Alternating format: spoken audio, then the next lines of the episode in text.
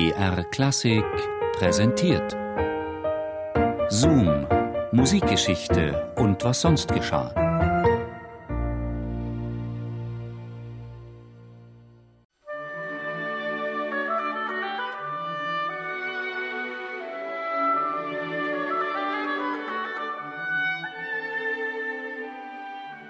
Eine unendlich dahinfließende Melodie, eine heitere Idylle, sommerlich warm. Eine Ahnung von Herbst durchströmt diese Musik. Es klingt so, als ob niemals etwas gewesen wäre. Nicht die Experimente der Moderne, die Erfindung der Zwölftonmusik, keine zwei Kriege. Der Schein trügt. Die Welt des Herrn S. war in Schutt und Asche gefallen, als im Sommer 1945 aus seiner Feder diese unendliche Melodie floss. Die Wirkungsstätten seiner Kunst lagen in Trümmern, die Opernhäuser in Dresden, München, Wien. Da erspähte sein Enkel am 30. April den ersten amerikanischen Panzer auf einem Feld nahe der Villa in Garmisch. I'm Richard Strauss, the composer of the Rosenkavalier, antwortete der 80-jährige Komponist, als die ersten GIs auf den Stufen an seiner Tür erschienen. Und das Unglaubliche geschah. Die Soldaten waren Musikliebhaber. Ein Schild stellten sie vor der Villa auf, Off Limits. Das bedeutete keine Konfiszierung von Eigentum. Und in den nächsten Wochen gingen amerikanische GIs bei der Familie Strauß ein und aus.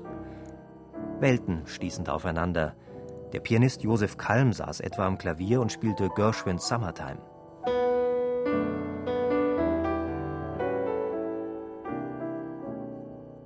Und Strauß sagte nur, sehr hübsch, haben Sie das komponiert? John Delancey, Solo-Oboist aus Philadelphia, sprach mit dem Alten stundenlang über Literatur und Musik auf Französisch. Nebenbei beschaffte er das Nötigste, Seife. Auf die Frage, ob der Maestro denn nichts für Oboe geschrieben habe, antwortete der entschieden knapp Nein. Damit war das Thema beendet. Vorerst.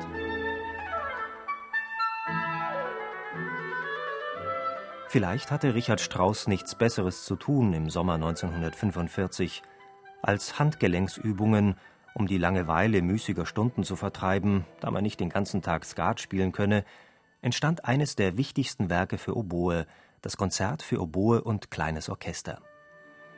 Ein durch und durch kammermusikalisches Werk, voller Heiterkeit und Reminiszenzen an das Lebenswerk eines großen Komponisten.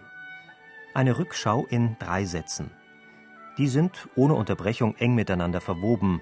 Eine Szene folgt auf die nächste. Ein dankbares Werk, ein gnadenloses Werk für den Solisten. Gleich zu Anfang ein unendlicher Abgesang, eineinhalb Seiten in der Oboenstimme ohne Pause zum Luftholen. Das ist sicherlich eine der größten Herausforderungen. Also Richard Strauss hat sicherlich ganz, ganz genau gewusst, was er schreibt und hatte vielleicht auch den einen oder anderen Oboisten schon gehört, der also mit permanenter Atmung umgehen konnte. Anders kann man sich sowieso nicht erklären. Und auch heutzutage, auch wenn man zirkulär Atmung kann, zählen diese ersten beiden Seiten sicherlich zum schwierigsten und anstrengendsten, was es so jetzt im normalen Repertoire für einen Oboisten gibt. Ja. Albrecht Meyer, Solo-Oboist der Berliner Philharmoniker. Der Trick geht so: Atmen, während man spielt. Unhörbar.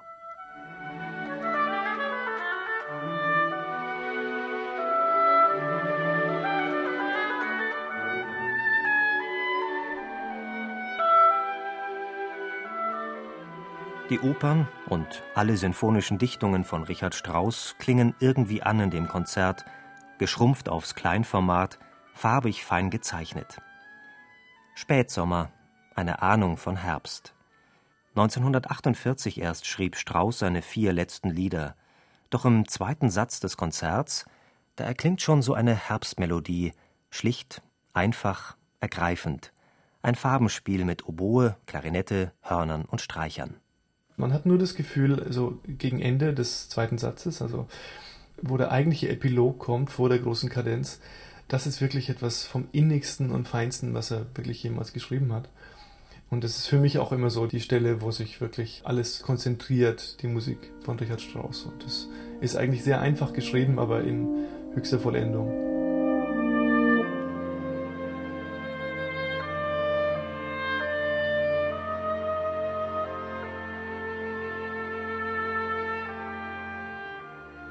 Als Strauss die Komposition begann, saßen er und seine Frau Pauline fast schon auf gepackten Koffern. Pauline war krank. Richard Strauss würde sich einem Entnazifizierungsverfahren stellen müssen.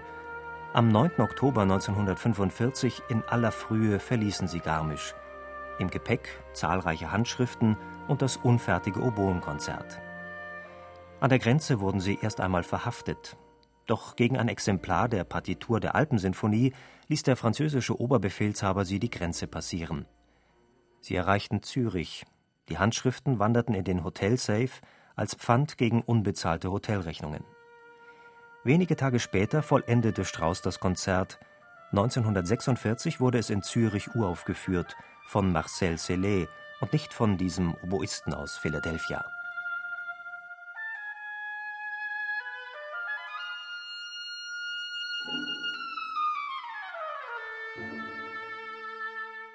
Die nächsten Jahre verbrachte Strauß in der Schweiz.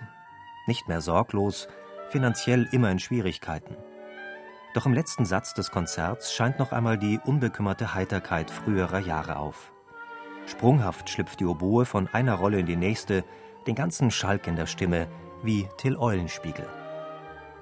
Am Ende schließlich einige Anklänge an die untergegangene Welt des Walzers, letzter Abschiedsgruß im Sechsachteltakt. Wie aus weiter Ferne Klänge wie beim Rosenkavalier. Und Till Eulenspiegel macht sich aus dem Staub mit einem Augenzwinkern.